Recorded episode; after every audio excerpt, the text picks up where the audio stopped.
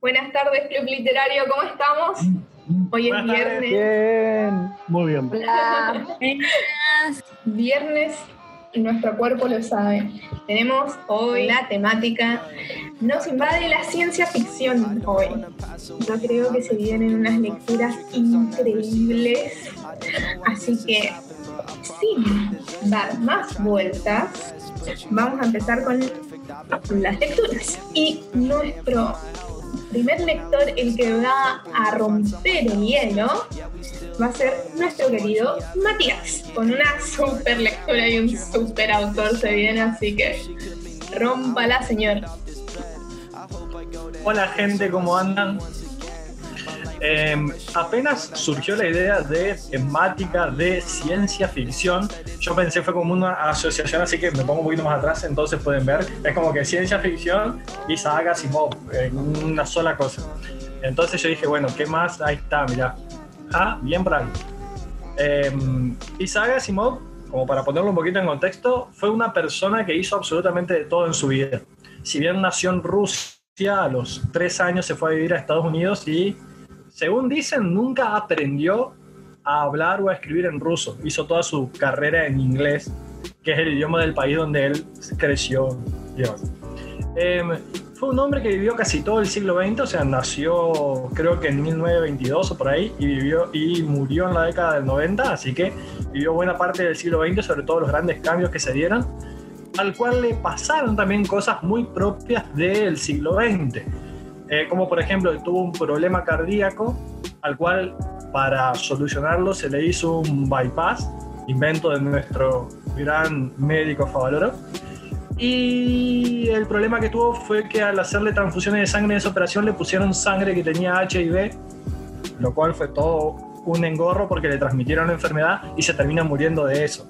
Cosa que se ocultó a la prensa porque en aquel momento generaba mucha mala prensa.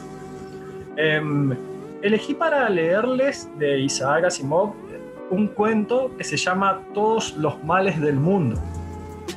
Em, tal vez ustedes ubiquen la temática porque hubo una película protagonizada por Tom Cruise allá por el 2000 y algo, a principios del 2000, que se llamó Minority Report, que está basada en un libro de Philip Dick que se llama El Reporte de la minoría, o sea, tal cual el nombre. La película la dirigió Spielberg, si no estoy equivocado. Donde eh, la temática es básicamente la idea de que hay unas superinteligencias que son capaces de predecir el futuro. Entonces se crea una especie de agencia pre-crimen para evitar los delitos antes que se cometan. Es decir, funcionan como una especie de policía o de detectives, pero al revés los crímenes son investigados antes que sean cometidos, entonces van y meten preso a la persona antes que cometa el delito y de esa manera evitan que se cometa el delito. Por ahí es un poco retorcido desde el punto de vista filosófico porque si yo planeo matar a Aldo y a mí me meten preso por planear matarlo a Aldo, evitando que lo mate, o sea, ¿cuál sería el delito por el cual yo estoy preso? Ahí las abogadas, no sé, después se pondrán a discutir sobre si correspondería o no, pero en el caso de que tuviésemos una máquina que nos permita ver el futuro. ¿Sería filosófica o éticamente correcto arrestar a alguien que en un futuro va a cometer un crimen sin que lo haya cometido? Ahí les dejo la pregunta para después de la lectura lo vamos a debatir. El cuento en cuestión son como unas 20 hojas que obviamente no les voy a leer porque eh, hoy a la siesta cuando lo repasaba demoré como 25 minutos en leerlo, entonces mucho tiempo. Lo que voy a hacer es contarles un poco de qué se trata y leerles la última hoja, como para dejarlos eh, con conocimiento total del cuento, que si de todas maneras después lo quieren leer, yo se los paso por PDF. Em, la idea, la historia gira en torno, en un mundo futurista, a una compañía, a una supercomputadora llamada Multivac. ¿De qué se trata Multivac? Multivac es una computadora, una supercomputadora, que tiene redes en todo el mundo y que funciona, como en el ejemplo que les di antes, eh, anticipando los crímenes. Es decir, compila tal cantidad de información y las procesa de una manera tan grande que puede anticipar todo lo que va a suceder y en base a eso actúa como dando directivas, primero, para evitar los crímenes y segundo, también se mete en cuestiones como eh, la sociedad, la economía, como que todo el mundo básicamente lo rige Multivac. Todos los gobiernos la tienen, todos la implementan y es lo que ha hecho que se reduzca mucho la tasa de delito. Esta supercomputadora rige la vida de todas las personas. Dentro de lo que es el funcionamiento de esta supercomputadora, una de las grandes ventajas que hay en el cuento es que es un tiempo de gran paz social porque, por ejemplo, la computadora ha llegado a predecir hasta delitos muy menores. El cuento fue escrito en 1956. Si hablamos de mediados de la, de la década del 50, la violencia doméstica era algo muy corriente, no solamente en las clases sociales más bajas, sino en todo el espectro de la sociedad. Era como que era una sociedad que todavía no había vivido el gran boom del despertar de la conciencia de la mujer, la cual estaba muy sometida a la voluntad de los hombres y donde la violencia doméstica era algo de todos los días. Bueno, esta computadora había logrado avanzar de tal manera que incluso llegaba a predecir aquellos ataques de violencia doméstica, por lo cual toda la tasa del delito en general había sido reducida a niveles muy bajos.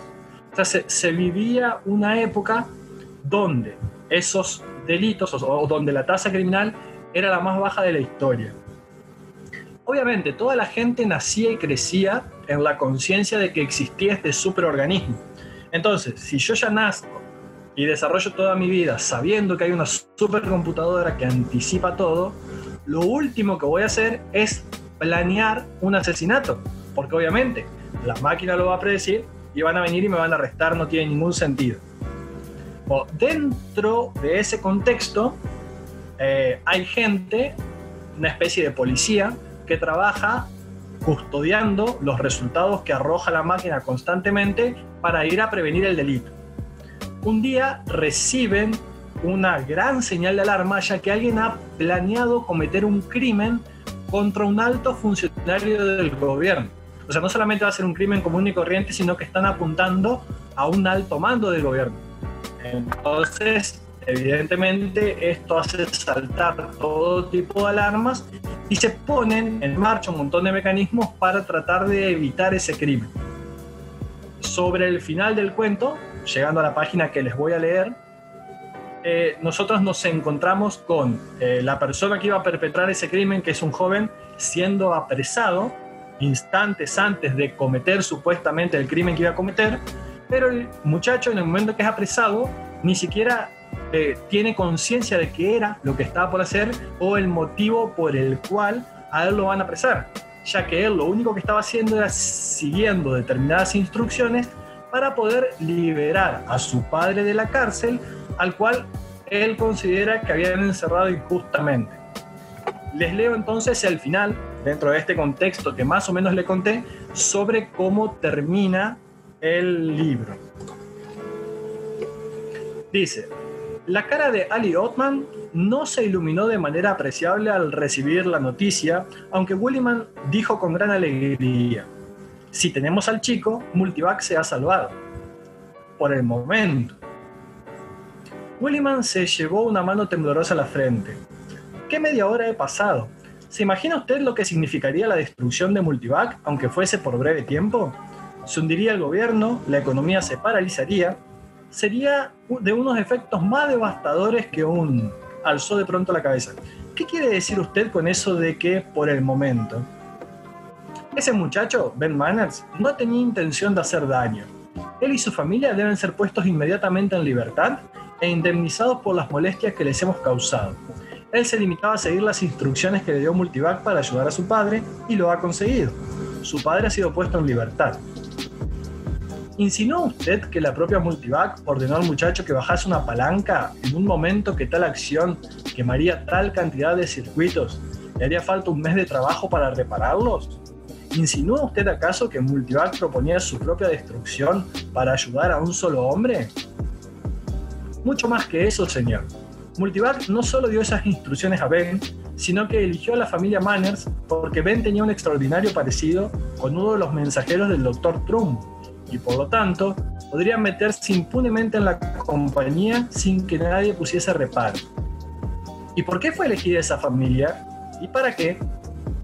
Verá usted, el muchacho nunca se habría obligado a hacer la pregunta que hizo si su padre no hubiese sido detenido. Y su padre jamás habría sido detenido si Multivac no lo hubiese acusado de tramar su propia destrucción. Fue Multivac quien inició la sucesión de acontecimientos que casi condujeron a la propia destrucción de Multivac. Pero eso no tiene ni pies ni cabeza, dijo Gulliman con voz quejumbrosa. Se sentía pequeño y desvalido y casi se puso de rodillas para suplicar a Otman, a aquel hombre que había pasado casi toda su vida junto a Multivac, que devolviese la tranquilidad a su ánimo. Pero Otman no lo hizo. En cambio le dijo, este ha sido el primer intento por Multivac en ese sentido que yo sepa. Hasta cierto punto estaba muy bien planeado. Supo elegir la familia. Tuvo buen cuidado en no distinguir entre padre e hijo a fin de despistarnos. Sin embargo, demostró que todavía no pasa de ser una aficionada no pudo anular sus propias instrucciones que la obligaron a comunicar la posibilidad de su propia destrucción, la cual se hacía mayor a cada paso que dábamos por la pista falsa. Tuvo que registrar forzosamente la respuesta que le dio al muchacho. Cuando tenga más práctica, probablemente aprenderá las artes del engaño, a ocultar ciertos hechos, a no registrar otros. A partir de ahora, todas las instrucciones que dé contendrán tal vez la semilla de su propia destrucción. Eso nunca lo sabremos, y por más cuidados que tengamos, un día Multivac conseguirá burlarnos. Creo, señor Gulliman, que usted será el último presidente de esta organización. Gulliman aporreó furioso su mesa. Pero, ¿por qué? ¿Por qué hace eso? ¿Qué le ocurre? ¿No podemos repararla? No lo creo, repuso Otman. Nunca había tenido en cuenta tal posibilidad. Sin embargo, ahora, al pensarlo, Estoy convencido de que hemos llegado al fin precisamente porque Multivac es demasiado buena. Multivac se ha hecho tan complicada que sus reacciones ya no son propias de una máquina, sino las de un ser viviente. Williman lo miró antes de decirle, está usted loco. Pero, ¿y qué si fuese así? Durante más de medio siglo, Multivac ha tenido que cargar con todas las preocupaciones de la humanidad. Le hemos pedido que velase por todos nosotros. Le hemos confiado todos nuestros secretos hemos hecho absorber nuestra maldad y defendernos de ella. Cada uno de nosotros acudimos a ella con nuestras aflicciones, aumentando su enorme fárrago. Y ahora nos proponemos hacer cargar también a Multivac, a esta criatura viva, con el fardo de la enfermedad humana. Señor Gulliman, Multivac está harta de, cargar con todos los males del mundo. Esto es una locura, una completa locura. En ese caso, permítame que le demuestre algo muy importante. Vamos a hacer una prueba. ¿Me permite que utilice la línea multivac que tiene en su despacho? ¿Para qué? Para hacer una pregunta multivac que nadie le ha hecho jamás. Supongo que no le será perjudicial. No, pero nos dirá lo que deseamos saber. Adelante. Otman se dirigió a la terminal que Gulliman tenía sobre la mesa. Sus dedos teclearon diestramente formando la pregunta. Multivac, ¿qué es lo que deseas? El momento que transcurrió entre pregunta y respuesta les pareció interminable, pero Otman y Gulliman no se atrevían ni a respirar. Se oyó un clic y surgió una tarjeta, muy pequeña. Sobre ella, con letras muy claras, se hallaba la respuesta. Deseo morir. Y bueno, en fin, ahí termina el cuento. Bien, eh, eh, a través del cuento eh, Isaac Asimov creó una supercomputadora que mediante medio siglo de interacción con los humanos y de estudiarlos para poder emitir las respuestas que se necesitaba, esa máquina terminó apropiándose de tal manera de la humanidad que se tornó un poquito humana y terminó como súper saturada por la situación y deseando morir, o sea, deseando definitivamente dejar de lidiar con eso que llaman todos los males del mundo. Perfecto. Aldo, ¿querías decir algo? Sí.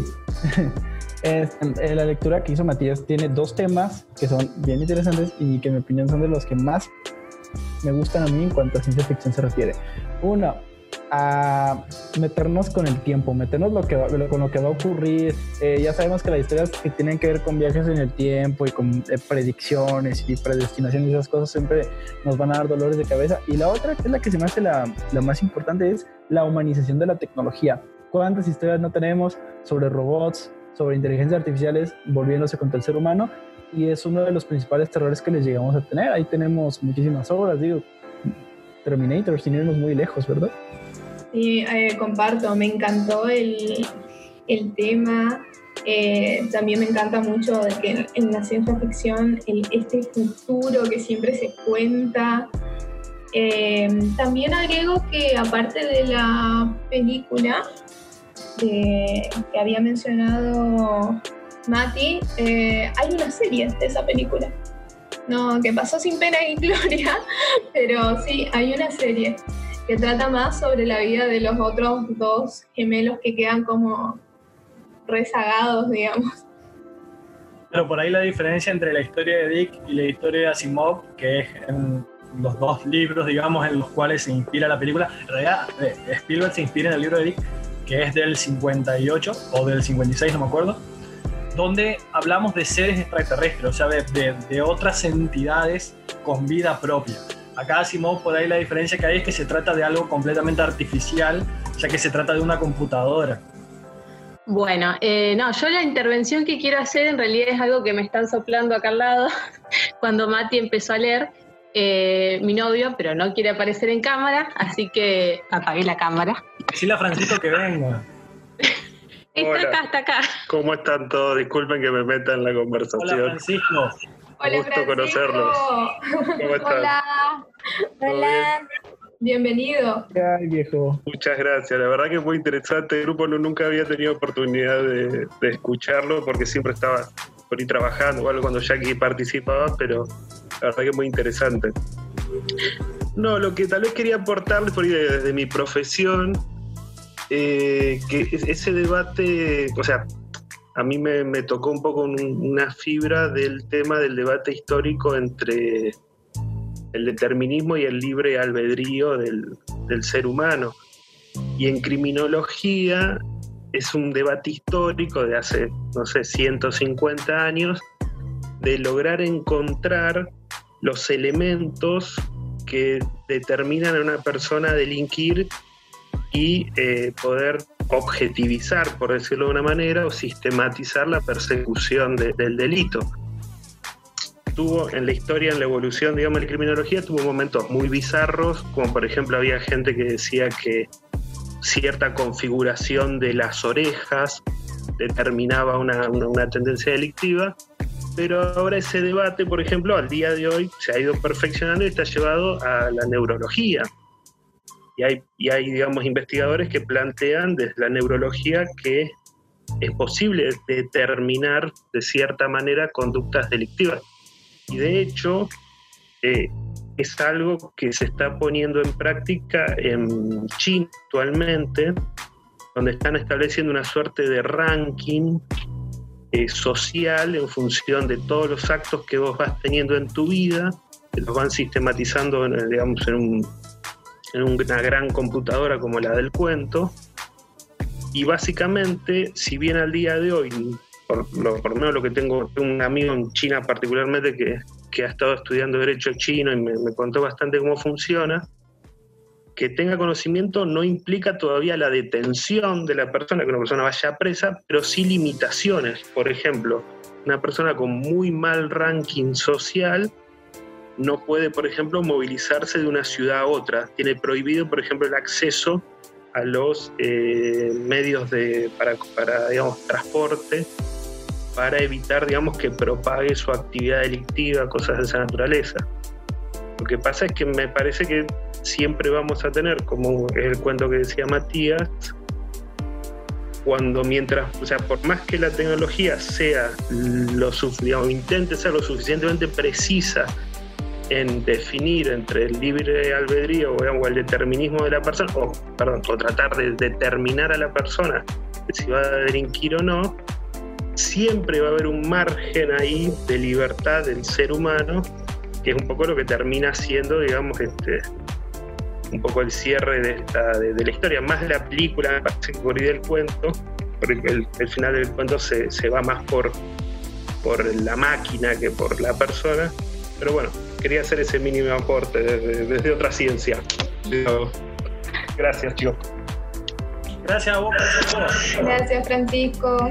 También Se, estudiaba y acá, bueno, Merce estaba, eh, Dani también me, va a ayudar. Em, se estudiaba, ¿te acordás? Eh, se ve mucho penal en la historia.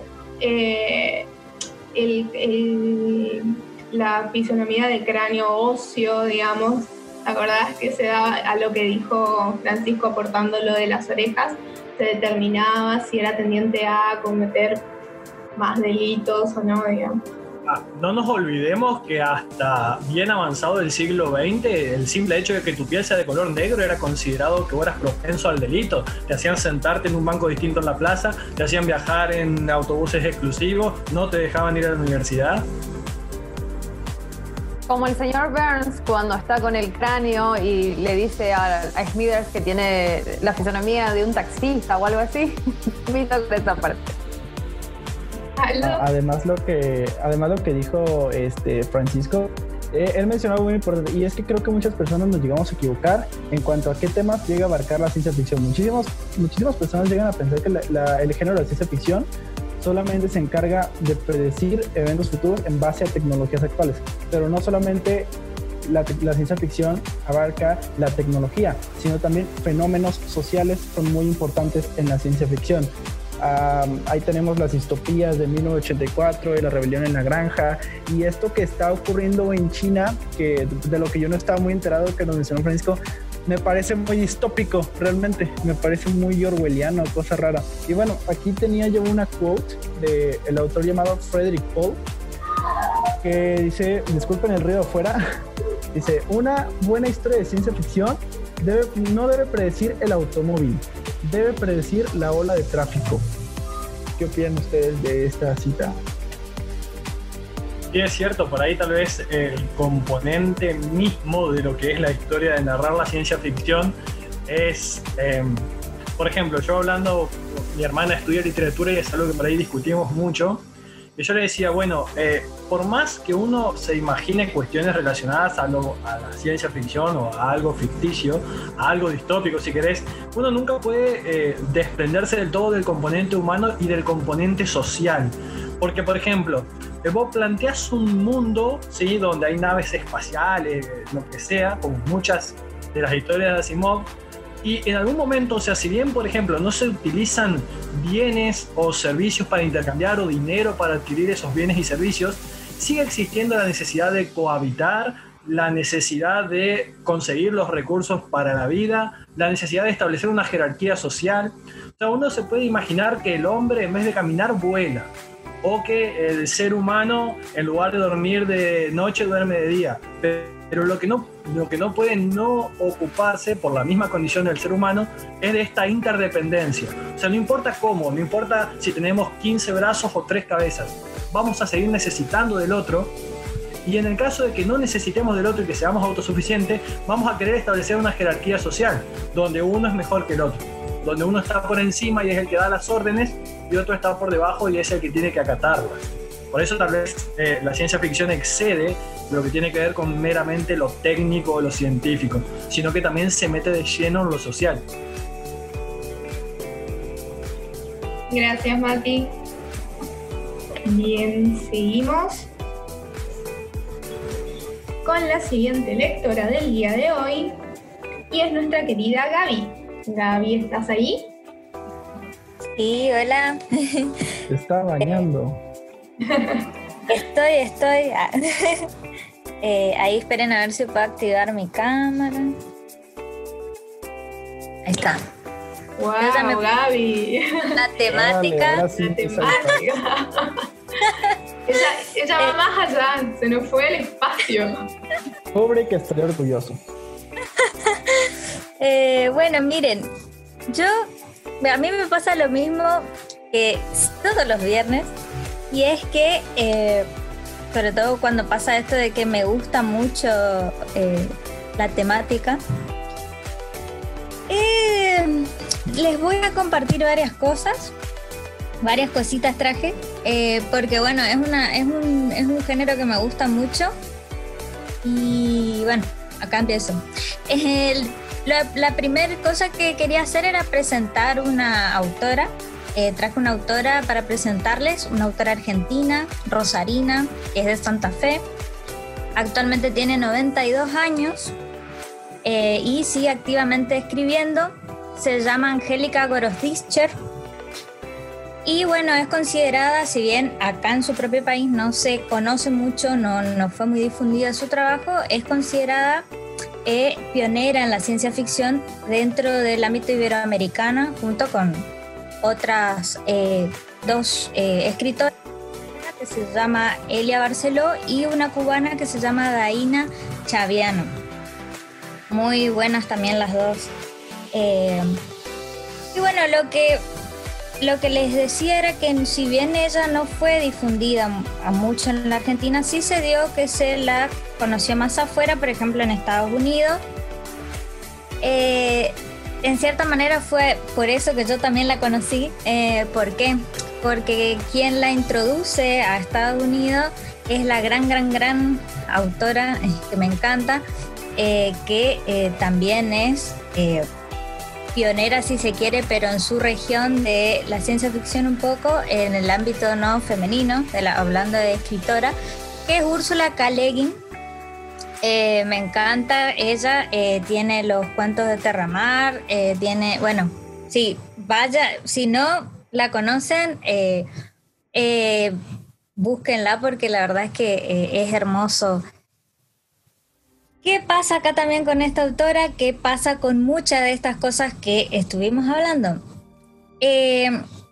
Sobre todo con esta autora. Me costó mucho traer un cuento de ella puntual o un fragmento. ¿Por qué? Porque lo que tiene ella es que trabaja eh, el género, pero a la vez va fluctuando, como que no es que se queda solo en la ciencia ficción, sino que va un poco eh, de manera intermitente o, entre lo fantástico y la ciencia ficción. Eh, así que bueno, yo básicamente lo que quería hacer era traer un poquito de la voz de ella. elegí, sí, igual un cuento para, para hablar es de un libro del año 1000, ya les digo bien porque tengo todo acá. Ah. El libro es más o menos del año 1965, entre 65 y 67, y se llama Casta Luna Electrónica. Eh, y el cuento que tomé yo como para comentarles eh, más puntualmente acerca de su trabajo es el abecedario del riff. Eh, que acá es como que ella nos trae un mundo que encima me hizo como mucho ruido, como que... Porque tiene mucho que ver con esto que también nos está pasando. ¿Por qué? Em, ella acá lo que eh, nos trae es un mundo, digamos, de un futuro distópico en el que, bueno, eh, las personas eh, tienen que, digamos, separarse, vivir en pabellones, se la divide por género, se la y por un montón de procesos higiénicos y todo porque el tema es eh, que debido a las eh, eh, como que a una sobreexplotación en el ámbito ecológico, que creo que es lo que está pasando, el planeta comienza a sufrir eh, a través de, la ecología, de la tierra y de todo, problemas en la salud en el ser humano. Eh, y eso es lo que también me gustó porque es como que se ajustaba un poco, eh, me acordé, ¿no? de hace mucho que lo había leído, que se ajustaba un poco a esto. Estoy queriendo buscar una página nomás para leerla y como que, a ver si la tengo. Mientras, si me quieren preguntar algo, si quieren ustedes hablar de algo, entonces no queda así el silencio. Eh, genial. Estamos viviendo una película de ciencia ficción en este momento. Estamos, eh, llamemos al especialista en hablar al pedo que es Matías. Matías nos va a contar para rellenar estos segundos de cosas. ¿Cómo podemos hacer para rellenar precisamente los segundos? Porque esto me hace acordar mucho, viste, cuando en la televisión te decían, bueno, mira, hay que estirar. Un momento, voy a activar la cámara. ¿ven? Ahora que yo activé la cámara y que me pueden ver, se, como podrán darse cuenta, me están viendo. Recién no me estaban viendo y ahora de repente me pueden ver y yo voy a seguir hablando así hasta que Gabriela me diga, mira, ya encontré lo que tengo que leer. Voy a... En el podcast no te ven. Vuelvo a apagar, Sí, la pero- cámara, vuelvo a apagar el video. Sí. Che, pero tiene madera de panelista del programa de Chimento. Fíjate De intruso, cuántos de segundos. ¿En serio Algo que de. Chimentos, chimentos no, pero de, de cualquier otra cosa yo me animo a lo que sea. No te creas, eh. No, no, en Chimentos hablan pavadas y podés entrar tranquilamente, eh. Acotás también alguna información, historia, todo, digamos, pero. Claro, no, no te pide algo serio. Podés hablar pavada porque ese es el fin. Mientras ¿no? que paguen en dólares no hay ningún problema. A mí me quedó pendiente de si Por puede favor. ser breve la explicación legal de lo que leyó Mati, que quedó ahí como en una nebulosa. Desde el marco legal, ¿no? Ah, Ah. Si se podía a un individuo se lo. Exacto. antes de que ocurra. no. Por lo menos lo que yo entendí, lo que me miré con Marx inclusive, eh, fue que tenemos que cumplimentar con dos tipos, el tipo objetivo y el tipo subjetivo. Acá no sería ninguno de los dos, entonces no podríamos hablar de delito. No se puede penar a alguien, no se puede privar de la libertad a alguien antes de que haga algo, antes de que ocurra en el mundo material. Claro, por eso se habla de tentativa, ¿no? O sea, la tentativa es cuando yo comencé a cometer el delito y, me, y dejé de hacerlo, pero ya inicié una acción, digamos. Vos ya iniciaste una acción, pero en este caso, eh, los pensamientos, el futuro, no, no, no es iniciar la acción correspondiente. En la O sea, Claro, no. Uno puede, uno puede pecar de pensamiento e irse al infierno, pero no Seguro. puede matar a alguien de pensamiento y que lo metan preso antes que lo haga. Perfecto. las ideas no se condenan. bueno, Exactamente. como, Conozco como, muchos dictadores que no estarían de acuerdo contigo, Marcia. bueno, con respecto a lo mío, que nada que ver, cortado así, eh, acá yo estoy teniendo muchos desperfectos técnicos, así que bueno, eh, me ve y todo, se podría dejar de ver, pero no sé qué está pasando con mis archivos, que no me está abriendo. ah, eso por tener todo digital. ah, eh, pero bueno, lo que voy a hacer es hacerle un resumencito así, capaz les deja con ganas de ir quizás a buscarla. Eh, como les dije, es como un mundo post-apocalíptico en el que los seres humanos viven, básicamente recluidos en pabellones. Tienen como un, están regidos como por una disciplina de tipo militar. Otra de las cosas que ya estuvimos hablando también y que son así como eh, cositas típicas del género. eh, y bueno, cada día tienen que hacer como largas filas, pasar por inspecciones, que es todo eso que yo les dije, pruebas médicas, eh, porque están como eh, sujetos continuamente a enfermedades, como si nuestro sistema inmunológico fuera súper débil y por cualquier cosa nos pudiéramos enfermar. Entonces todo el tiempo los están, los están cuidando. Inclusive la comida, la comida también les cae mal, tienen vómitos, bueno, o sea, un montón de cosas. Eh, y bueno, y también lo que va pasando es que el cuerpo, eh, van perdiendo partes del cuerpo. Es- va- hay personas mutiladas, hay, o sea, va, va pasando todas estas cosas por estas mismas cuestiones de virus. Eh, como que el cuerpo humano no solo que ya tiene la característica de que somos frágiles, aunque muchas veces querramos no decir eso eh, o nos creamos otras cosas, eh, lo es. Eh, así que también hay mucho de eso y bueno, a ver qué más para cerrar con el tema de Angélica. Eh, no sé, tiene que ver también el tema de esto de lo ecológico, lo pacífico, eh, mucho de esto de lo social, así que nada, la verdad es que les pido disculpas, los invito a que busquen el cuento, no es muy largo, eh, yo se los puedo también facilitar si quieren cuando esto funcione, porque se quedó todo así como tildado. Eh, Gaby, quizás que salía al espacio, ¿viste? Gaby, ¿nos repetís el cuento y la autora así Nosotros lo Sí. podemos eh, buscar y también en el resto de los Sí, que sí. nos oyen. Se llama, se llama eh, Abecedario del Riff. Está en el libro eh, Casta Luna Electrónica de Angélica Gorosdich. Gorosdich. Ahí está yo con la pronunciación. Perdónenme. yo igual ahora les voy a escribir eh, bien. Hay, hay problemas en la Estación Ahora Espacial sí. Internacional y por eso no llegan los archivos de Gabriel. Claro. Y bueno, y para cerrar, a ver si con esto puedo remontar un poquito, porque me pasó esto con lo de la ciencia ficción. eh, como que vinieron muchas autoras, en mi caso, a dialogar conmigo, a charlar, se me aparecieron así. Eh, sentí la necesidad de, de hablar de Mary Shelley con Frankenstein, con su obra Frankenstein, el monstruo de Frankenstein, o el nuevo Prometeo. Eh, no voy a, eh, a meterme mucho porque ahí sí que no me paran más, porque me encanta. Eh, pero sí traje, hablando de esta cuestión de él, eh, que esto sí está en formato papel, así que si me esperan un ratito, Mientras la me- esperamos un ratito, paso a comunicarles. Ah, Dani, Sí, a Dani, por fin. No, que se- cuando ella contaba el tema de los pabellones y eso, me vino a la mente un capítulo de, de Black Mirror, eh, donde eh, cada uno en un cubículo y, y ganan puntos por la bicicleta fija y mirando Un videos. de méritos se llama ese. Ey, Ese, ese, qué buen episodio. ese, qué buen episodio. cuando Black Mirror era buena.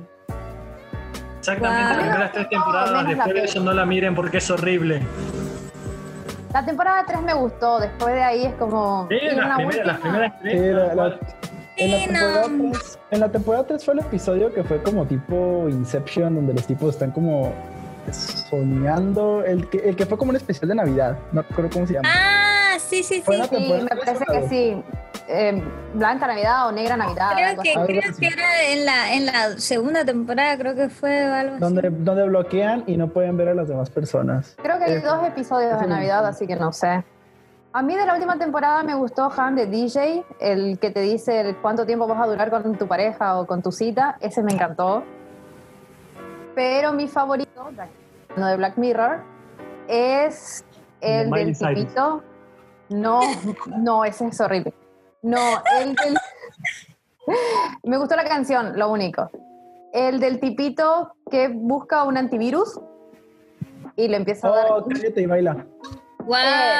Ese Sarah muy Van bueno. Dance, De hecho, ese, ese, me da ese es miedo mi la favorito. cámara, así que la, la- Les, les juro que ese me traumó y es mi favorito de la serie. ese fue el Sarah primero que vi. Pasa que en, en un primer momento Black Mirror tenía mucho de esto de jugar con lo que hablábamos un ratito que me pinchó Aldo ahí para que responda respecto a lo social. De hecho empieza así la serie porque empieza con un escándalo relacionado al gobierno británico. Pero de hecho hay un capítulo que no recuerdo el nombre ahora que está en la primera temporada también o es el primero de la segunda, no sé porque los vi de corrido en Netflix ya iban tres temporadas así que no sabría distinguir donde toda la gente eh, se limita simplemente a filmar y cagan a palo gente, todo. Después resulta que era una especie de show televisivo. El del oso o algo así. el de. Victoria o algo así. Eh, donde hay como eh, denuncias muy fuertes de cosas que nosotros vemos y, ah, mirá, ciencia ficción, qué sé yo, pero es muy parecido a la realidad. Pero ahí son cosas que hay, no hay que dejar de prestarle atención, porque hoy en día hemos visto, estoy seguro, montones de videos que se han vuelto virales, donde si la persona que estaba filmando ese video, en lugar de estar filmando, hubiese actuado, el resultado, a veces grave, hubiese sido diferente. Y es que es, es que no debemos ignorar la ciencia ficción. Muchísimos de los de, de avances tecnológicos que utilizamos ahora, recordemos que se originaron en muchísimas obras de ciencia ficción. Y volviendo tantito al episodio de El Cállate y Baila, donde al tipo este lo graban con la computadora, ese me dio un especial miedo porque una vez a mi mamá le apareció ese virus. No sé en qué estaba metida. Miedo. Pero le apareció ese virus y lo llevé con un tipo de un ciber y el tipo luego, luego bajó la, la cámara y dijo, no, no, no, no, no, no la subas. Y ya la tapó y bueno, el tipo ya hizo sus cosas, ¿no? Pero se me hizo muy... Ok, qué miedo. Te juro que oye, me, me traumó. No, Por eso encima con educados. esto, en esto con esto de la virtualidad, a mí me pasó de, de yo aunque ponga eh, el, o sea, apague la cámara en clases o en lo que sea, le pongo el papelito igual. Te da como un. Yo hago lo mismo, hago lo mismo. Y es que un Un profesor me- separador. Acá tengo pegado en la, en la cámara un separador. Avísenle a los diputados. Ay, es que a mí el profesor me, me enseñó que se llaman virus gusano y que si funcionara bien, el que le metieron a la computadora de mi mamá no funcionaba bien. Porque la, la webcam vemos que tiene un foquito que nos dice está prendida, está prendida. Un virus gusano que funciona bien no prende ese foquito y nos espía sin que sepamos que la cámara está prendida. Ay, Dios. Exactamente. Esta. Por eso digo, si está bien hecho, si está mal hecho, pues les va a prender, ¿verdad? Por eso O sea, se, yo tengo un virus gusano del bien hecho. No. se han educado siempre porque no sabemos si hay un ruso aquí viéndonos, así que salúdenlo. Queremos avisar a nuestros Sí. del podcast que Gaby no pudo leer su parte porque la autora no depositó el 10% correspondiente a la publicidad, así que Claro. No, no, no. para la próxima... el Por ejemplo, Margal la dejamos de, de nombrar mucho porque no, no está cumpliendo con los Cada vez que alguien, cada vez que alguien dice Margal, un gatito muere. Margal. No. Che, Jackie, su defensora, ¿dónde está? Jackie, No. Jackie. ¿Qué pasó con Jack? Acá estoy, ac- acá estoy, acá estoy. Eh, no, es así, no me pagó más y bueno, no, no, no, ahora no la nombro. No, mentira. Y Bueno, bueno, nos yo. hemos ido un poquito por las ramas. Sí. Yo creo que este, este podcast debería de ser ya no solo me parece de literatura, creo que con lo que venimos pegando también en el anterior de cine, serie, todo, me parece que ya una mezcla deberíamos empezar a Es que, hacer. es que el arte del cine también Cambiarle el nombre. Estamos en Quedamos muy enganchados. Nos vamos para todos lados. Para todos Esta, lados. esta, esta es la magia de este podcast. Por algo nos escuchan en Irlanda y en Rusia. Es el amigo Putin Claro. en Rusia. Ya le pregunté, yo le mandé un mensajito de texto. Sí, No entendí lo que me puso porque todavía no leo el cirílico muy bien, pero ya voy a. Esperemos que nos mande la vacuna pronto. Tenemos que empezar a implementar entonces, chicos, por lo menos el saludo, ¿no? Aprendernos. En, vamos a aprender en ruso a saludar por lo menos y para cerrar, para iniciar. Ah, Priviet dus Vidaña, eso sí, se, eso sí aprendí cuando estudiaba Ah. ruso. Saludar, sí. se- Hola y chao, pero. Yo Ah, solo no. sé. No, no sé. No, no, Nah, en ruso no, te la debo. No, no, no, en ruso no, sí, yo también. Puedo averiguar, pero. Salud. Bien. Bueno, yo no sé Eh, si sí. me da el tiempo para leerlo cortito, entonces después ya empieza otra persona, después del recreo. Ah, Por supuesto. dale. Eh, este es un, es como una, es una partecita corta, es un poquito más largo, pero elegí esto nomás porque derrapé mucho hoy. Eh, y es, eh, se llama Palabras al Doctor Frankenstein, que está escrito por Margaret Atwood, la escritora estadounidense, que bueno, la conocerán quizás algunos por El cuento de la criada, que también ya sabemos que hay una serie y bueno. Eh, dice, la criatura, sus cerdas árticas erizadas, se, se despereza contra el oscuro cielo raso, sus patas puestas en los horizontes, haciendo rodar al mundo como bola de nieve.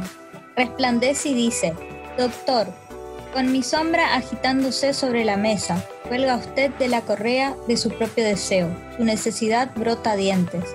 Me libera usted de un tajo, y dije que fue creación. Sentí el cuchillo, ahora quisiera usted sanar la grieta en su costado, pero yo me retraigo, acecho, y no vendré cuando me llame. Es como el cierre de... eh, es como una especie de poema. eh, está dividido en varias partes, esa es la última parte, en la que Margaret eh, le escribe al doctor eh, Frankenstein. Eh, y bueno, nada, eso quería yo traer como para cerrar esto de, los diálogos. Me vinieron como muchas autoras así y autores. eh, y eso, nada más. Vamos a recreo. Ah. Gracias, Gaby. Siempre nos traes, eh, como siempre te digo, nos traes eh, autoras y tu aporte es re significativo porque siempre nos traes autoras que yo por lo menos no conozco y pasan desapercibidas y, y es muy importante traerlas encima. Nos traes autoras argentinas, qué grosa que sos. Bueno, gracias. Disculpen los desperfectos de hoy. Bien. Nuestra última lectura del día de hoy es una lectura conjunta. Porque en la semana hemos coincidido con saga, libro, todo. Mi querida y amiga Danisa y quien les habla. Así que, bueno, nos coordinamos para y nos organizamos para ver cómo hacíamos para leer. Nosotros también trajimos a una autora, a Susan Collins, algunos papás que ya la están conociendo. Es una autora bastante famosa, quien escribió la trilogía La saga de los Juegos del Hambre. Es particularmente, y creo que a Dani también la voy a incluir, es una de nuestras sagas favoritas. Y bueno, vamos a seguir con este futuro distópico. Vamos a seguir con este tema. Pero antes, mi amiga les va a hacer una introducción porque nosotros vamos a leer el segundo libro, libro de la saga, que es En Llamas. Así que Dani antes le va a hacer una introducción breve a lo que es los Juegos del Hambre para que puedan entender un poquito En Llamas. Bueno, yo primero les pido disculpas porque hay un poco eh, de ventilador y de mis perritos que están queriendo comer, así que les pido disculpas por eso. Y sí, como decía Marci, nos, nos conectamos. Dije, le mando un mensaje a Marci y digo, Marci, quiero leer en llamas. Y Marci me manda una foto diciendo, yo también tengo en llamas, queríamos leer lo mismo. Así que bueno, nada, les hablo de... Son cuatro libros ahora, en realidad ya no es más trilogía, ahora se sumó un nuevo libro y como dijo Marcy, son escritos por eh, Suzanne Collins, una norteamericana. Eh, esta historia trata de un futuro eh, en Norteamérica, ya no se llama Norteamérica, se llama Panem. Ahí están mis perritos. y tenemos el Capitolio, que es la capital donde vive la gente más rica, más pudiente, y el resto del país dividido en 12 distritos había un décimo tercero, pero en la rebelión de los distritos gana y destruye el décimo tercero. Destruye, entre comillas. Lo dejamos ahí. Y bueno, el primer libro trata eh, de lo que sucede con Katniss Everdeen, que eh, en, el, en el día de la cosecha, la cosecha se le llama al día en el que reúnen a jóvenes de entre 12 y 18 años y sacan de una urna en un sorteo los nombres. Una chica y un chico. Van a, como tributos a la capital para participar en una competencia televisada en un lugar que se llama La Arena. Es un predio muy tecnológico preparado exclusivamente para ser de espectáculo, donde se tienen que enfrentar no solo contra los otros tributos de los demás distritos, sino también adversidades del lugar en que se eh, pasen los juegos, que como cuenta en el libro, en el primer libro, puede ser la selva, puede ser un lugar en ruinas, puede ser el desierto. Todos los años se reinventa lo dejan en manos de un organizador que piensa en una arena, piensa en un territorio donde se van a dar estos juegos del hambre. Bueno, en fin, en el primer libro, eh, como sorteada sale la hermana de Katniss, Prim, y ella se ofrece como tributo en lugar de su hermana. Por el lado de los chicos, eh, es elegido Pita Millard, y él es el tributo del Distrito 12, donde viven estos personajes del primer libro. Ellos van, juegos, se preparan, no tienen ninguna chance de ganar porque su distrito solamente tiene un ganador. Y eh, contra todo pronóstico, están en la final, cuando quedan ya dos o tres tributos. Pero son los En fin. protagonistas. Exactamente, Katniss y Pita. Entonces ellos en un, en realidad más que nada a ella, porque a ella se le ocurrió la idea, en un acto revolucionario, eh, ponen en jaque al Capitolio diciendo que no, pueden, no puede haber un solo ganador, sino que quedando ellos dos se van a matar con tal de que no haya ganador. Eso al Capitolio no le conviene, tiene que haber sí o sí un ganador. Entonces se los dan como ganado a los dos, a ambos del mismo distrito. En realidad todo esto es el inicio de una rebelión terrible que se viene gestando porque la gente está totalmente disconforme con el sistema de vida, con esta distribución social que hay en este, en este país. Eh, así que, bueno, ahí queda el primer libro. El que vamos a leer es En llamas, que es el segundo, y el último es eh, Sin Sajo, pero ese, bueno, lo dejamos porque en realidad nos centramos en el 2 porque nos encanta, por lo menos a mí. Marcy, Bien, en el 2 lo que vamos a ver es que en esta, en esta idea revolucionaria que tuvo Katniss, donde podemos decir que zafaron Pita y, y Katniss, eh, van a pagarla. Van a, esta, esta idea va a tener un costo. Y esta idea también se disfraza de amor. De un amor que puede ser que sea cierto o no, no les voy a decir. Si es verdad el romance que hay entre ella y él. Por ahora es ficticio. Disfrazaron esa, esa idea de no, nos vamos, eh, no, nos vamos a matar los dos, nos vamos a suicidar porque no podemos soportar la idea de que uno viva sin el otro. Bueno, disfrazaron eso. Bien, vamos a ver en llamas eh, cómo Katniss trata de volver a la vida normal, pero no va a suceder eso. Eh, capaz que uno piensa al leer eh, los Juegos del Hambre o al ver la primera película que bueno, ya está, ya terminó, no hay consecuencias, eh, los ganadores de los Juegos del Hambre son libres, no, no lo son, acá vamos a ver siguen bajo el juego del Capitolio. Bien, la primera parte se llama La Chispa. Sujeto el termo con ambas manos, aunque el calor del té se perdió hace un rato en el aire helado. Tengo los músculos tensos del frío. Si apareciese una jauría de perros salvajes ahora mismo, no tendría muchas posibilidades de trepar a un árbol antes de que me atacasen. Tendría que levantarme, moverme y dejar que la sangre volviese a circularme por las extremidades, pero en vez de hacerlo, me quedo sentada, tan inmóvil como la roca que tengo debajo, mientras el alba empieza a iluminar el bosque. No puedo luchar contra el sol. Solo puedo observar con, impotencia cómo me arrastra un día que llevó meses temiendo. A mediodía estarán todos en mi nueva casa de la aldea de los vencedores, los periodistas, los equipos de televisión, incluso Effie Trinket, mi antigua acompañante, recién llegados del Distrito 12 del Capitolio. Me pregunto si Effie seguirá llevando aquella ridícula peluca o si habrá elegido otro color antinatural que lucir en la gira de la victoria. Habrá más gente esperando, varias personas listas para atender todas mis necesidades en el largo viaje en tren. Un equipo de preparación que me pondrá guapa para mis apariciones públicas.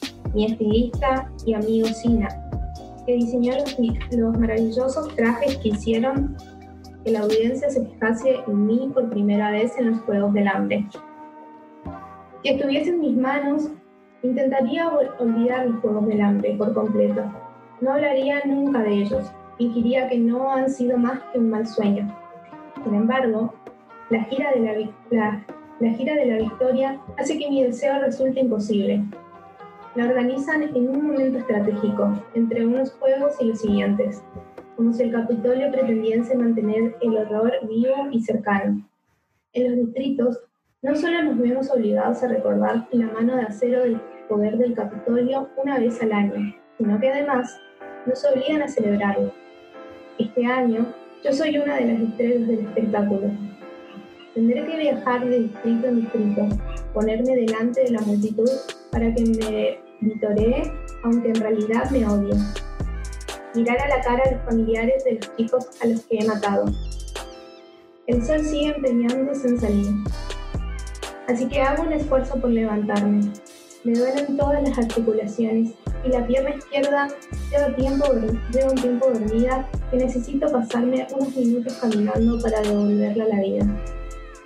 He estado tres horas en el bosque, pero como no he intentado cazar, no llevaré nada de vuelta. A mi madre y a mi hermana pequeña Prim ya no les importa. Pueden permitirse comprar carne en la carnicería del pueblo, aunque a ninguna nos guste más que la carne de casa. Por otro lado, mi mejor amigo, el Hotburn, y su familia dependen de lo que saque hoy, y no puedo dejarlos tirados. Empiezo la hora y media de paseo que necesitaré para comprobar todas nuestras trampas. Cuando estábamos en el colegio, teníamos tiempos por la tarde para mirar las trampas, cazar, recolectar vegetales y llegar a tiempo para, para comerciar todo en ello en el pueblo. Sin embargo, desde que Gail empezó a trabajar en las minas de carbón, como yo no tengo nada que hacer en todo el día, me encargo del trabajo. Gail ya habrá llegado a la mina y terminando el vertiginoso paseo en ascensor que lleva a las profundidades de la Tierra, por lo que estará dándole golpes a una veta de carbón. Sé cómo es estar allá abajo. Todos los años, como parte de nuestra formación, mi clase de la escuela tenía que hacer una visita a las minas.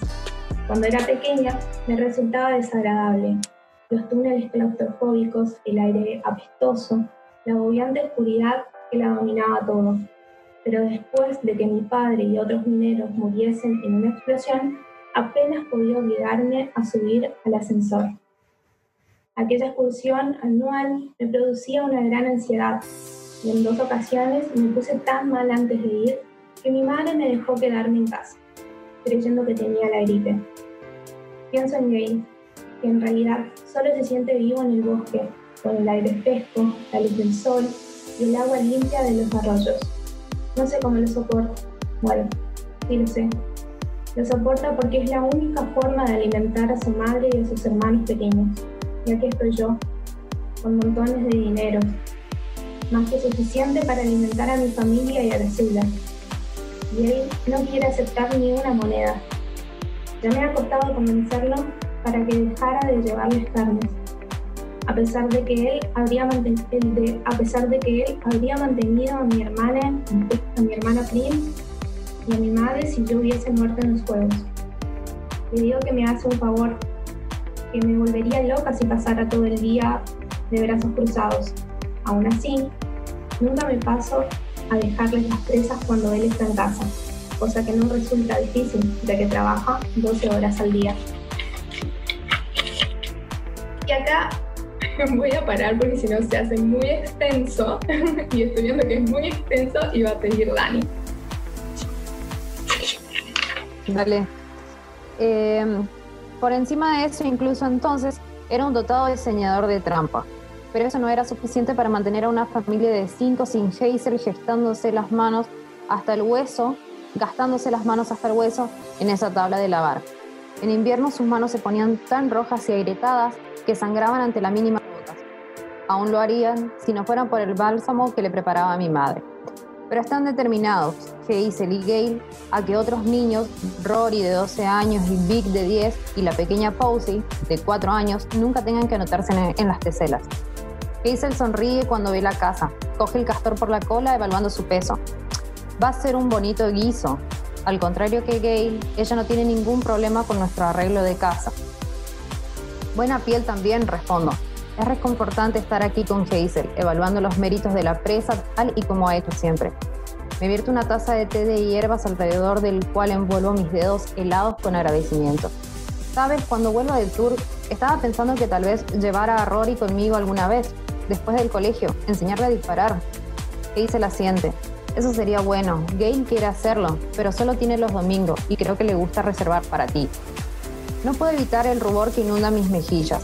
Es estúpido, por supuesto. Casi nadie me conoce mejor sabe qué vínculo comparto con Gail. Estoy segura que mucha gente había asumido que algún día nos casaríamos, incluso aunque yo no lo hubiera pensado. Pero eso era antes, antes de los juegos, antes de que mi compañero tributo Peter Millard anunciara que estaba perdidamente enamorado de mí. Nuestro romance se convirtió en una estrategia clave para nuestra supervivencia en la arena. Solo que para Pita no era solamente una estrategia. No estoy segura de lo que fue para mí, pero ahora sé que para Gail fue doloroso. Mi pecho se contrae mientras pienso cómo en el Tour de la Victoria, Pita y yo debemos presentarnos como amantes otra vez. Me bebo el a grandes sorbos a pesar de que está demasiado caliente y me aparto de la mesa. Debería ir yéndome, ponerme presentable para las cámaras. Hazel me abraza. Disfruta de la comida. Absolutamente, le digo. Mi siguiente parada es el quemador, donde tradicionalmente he hecho el grueso de mi trueque. Años atrás había sido un almacén para carbón, pero cuando cayó en desuso se convirtió en un punto de encuentro para canjes ilegales y después floreció como un mercado negro a tiempo completo. Si atrae elementos un tanto criminales, entonces yo pertenezco allí, supongo. Cazar en los bosques que rodean el Distrito 12 viola por lo menos una docena de leyes y es castigable con la muerte. Aunque nunca lo supieron, estoy en deuda con la gente que frecuenta el quemador. Gail me dijo que Sei, la gracienta, la vieja que sirve sopa, empezó una recolección para patrocinarnos a Pita y a mí durante los juegos. Se suponía que solo iba a ser algo del quemador, pero mucha otra gente oyó acerca de ello y pusieron su granito de arena. No sé con exactitud cuánto fue y el precio de cualquier regalo en la arena era desorbitado, pero por todo lo que sé fue la diferencia entre mi vida y mi muerte. Aún es raro abrir la puerta de delante con una bolsa de casa vacía, con nada que canjear, y en lugar de ello sentir el pesado bolsillo de monedas contra mi cadera. Intento pasar por tantos puestos como puedo, haciendo mis compras de café, bollos, huevos, hilos y aceite. Después se me ocurre comprarles tres botellas de licor blanco a una mujer manca llamada Reaper, la, víctima de un accidente en la mina que fue lo bastante lista como para encontrar una forma de seguir con vida. El licor no es para mi familia, es para Hamish, quien fue, fue mi mentor y de Pita durante los juegos. Es osco, violento y borracho, pero hizo su trabajo, más que su trabajo, porque por primera vez en la historia se les permitió ganar a dos tributos. Así que sin importar quién sea Hamish, también estoy en deuda con él. Y eso es para siempre. Estoy cogiendo el licor blanco porque hace varias semanas se quedó sin él y no había nada en venta y tuvo un síndrome de abstinencia dando sacudidas y gritándole a cosas aterradoras que solo él podía ver. Asustó a Prim de muerte, y francamente tampoco fue muy divertido para mí el verlo así. Desde entonces se puede decir que he estado preparando una reserva solo por faltar. Cray, nuestro agente de la paz, frunce el ceño cuando me ve con las botellas.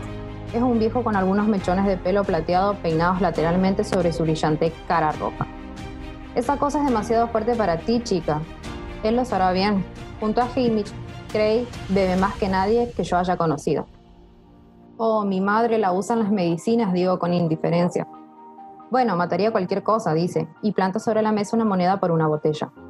Cuando llego al puesto de Sailor asienta, me impulso para sentarme sobre el mostrador y ordenar algo de sopa que parece ser algún tipo de mezcla de calabaza y habas.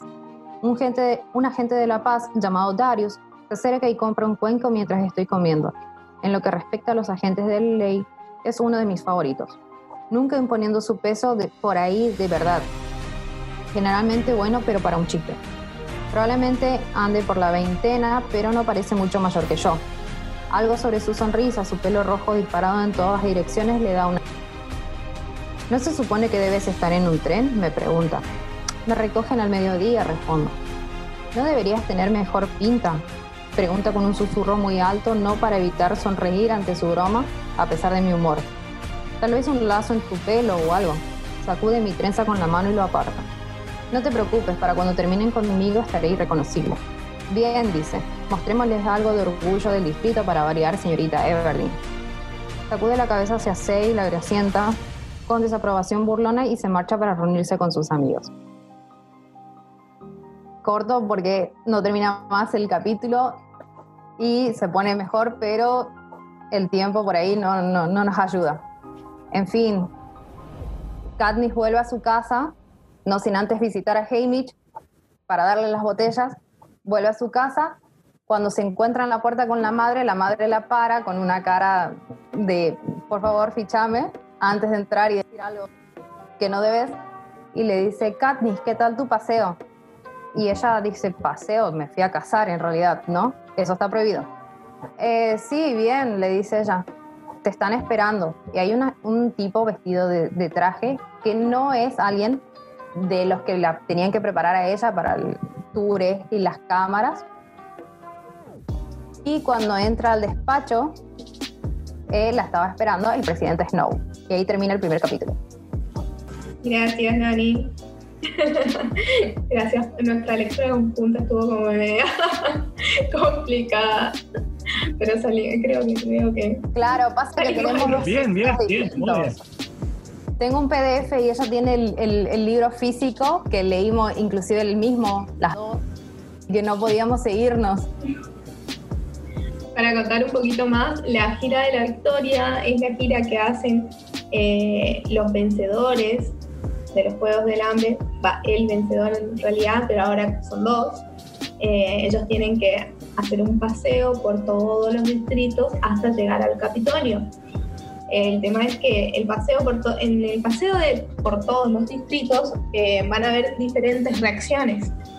Eh, van a haber distritos más eh, sumisos, distritos enojados, porque obviamente ellos mataron a, a, la gente, a, los, a los vencedores de, ese lugar.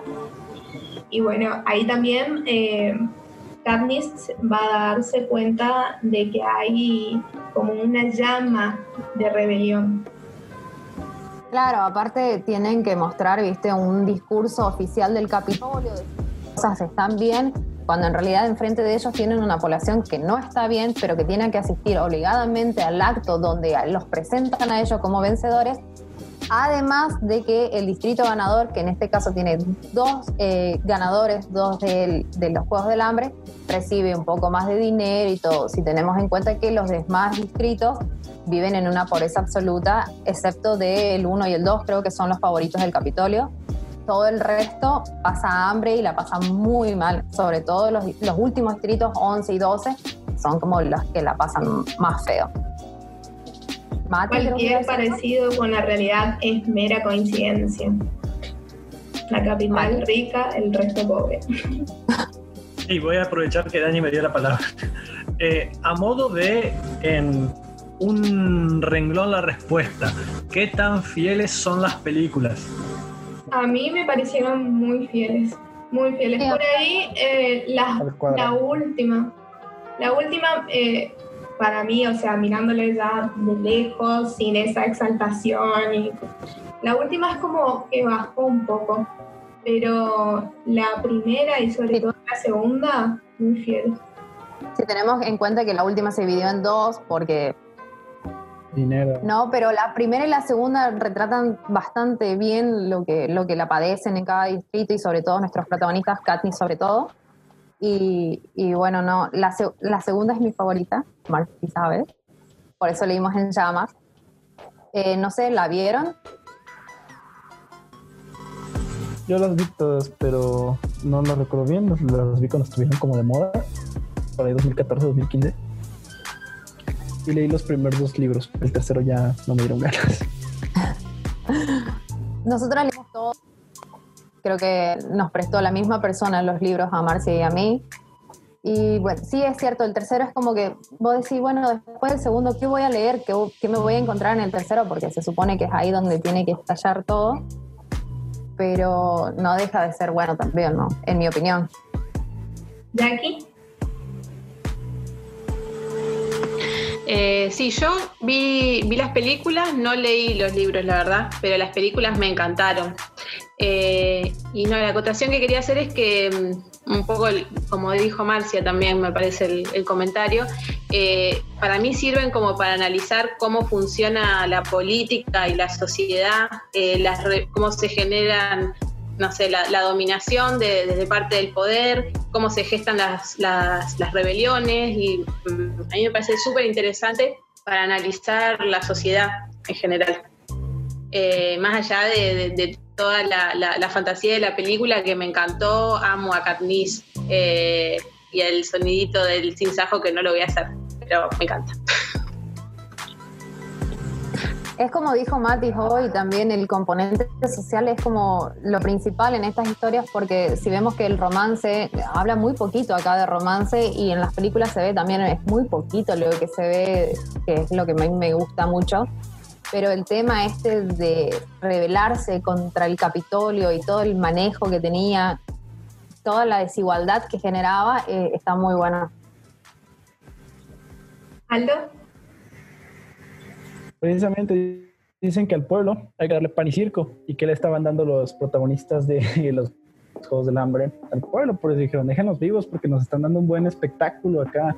Y yo quería mencionar eh, la, la importancia que tienen los, los libros de los Juegos del Hambre, no diría solamente para el género de la ciencia ficción, sino para la literatura en general, porque pues, habrá muchas personas diciendo, ah, no son literatura de verdad y la vaina, pero tienen mucha importancia. Primera, porque tuvimos a un montón de niños de 13 años, incluido yo, entre todos esos, no, lo leí de 11 años, creo, bueno, por ahí, que nunca en su vida hubiesen tocado un libro de no ser por toda la tendencia que, armó, que armaron los Juegos del Hambre. Después tuvimos que el, detergente, después tuvimos el de Maze Runner, que Maze Runner fue la que me gustó más, así me los leí todos.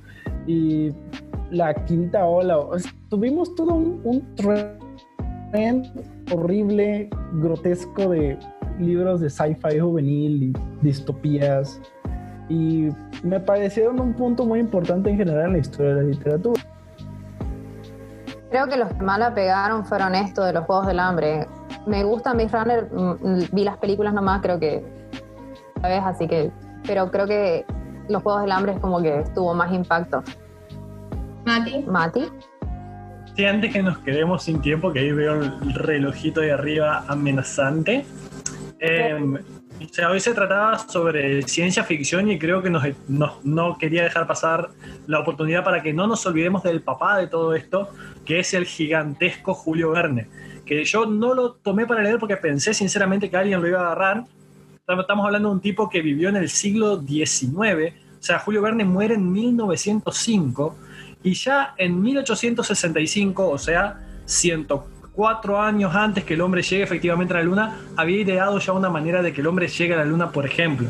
Entre tantos otros eh, artilugios que luego, a partir de algo que él ha descrito en sus libros, fueron llevados de una manera muy similar a la realidad.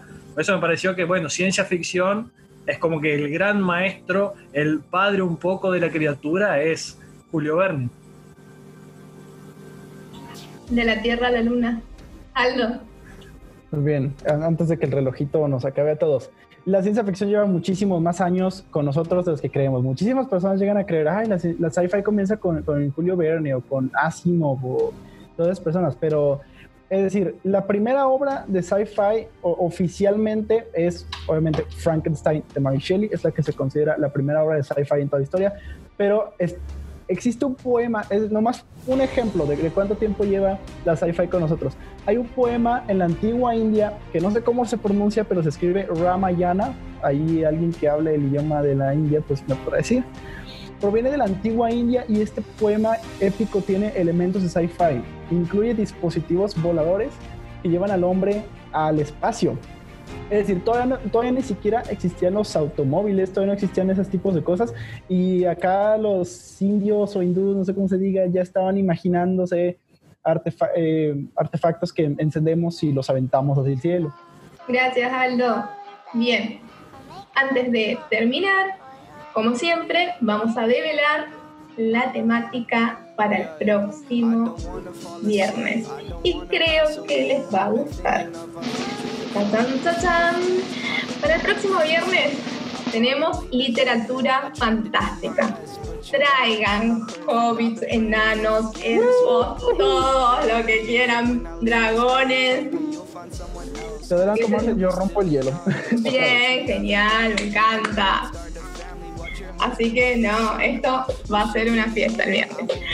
Bueno, muchísimas gracias a todos, gracias Aldo, gracias Jackie, Gaby, Dani, Mati, Gaby, Javi no, Patricia también, Francisco, Francisco. El brazo de Gracias, Esto ha sido todo por hoy, pero nos vamos a volver a ver el próximo viernes a la misma hora, en el mismo canal, con mejores circunstancias de internet, seguramente. Un beso a todos, buen fin de semana. Ah, buen fin de Chao, Buen México no contrató. ¡Feliz Halloween! Sí. Hell yeah.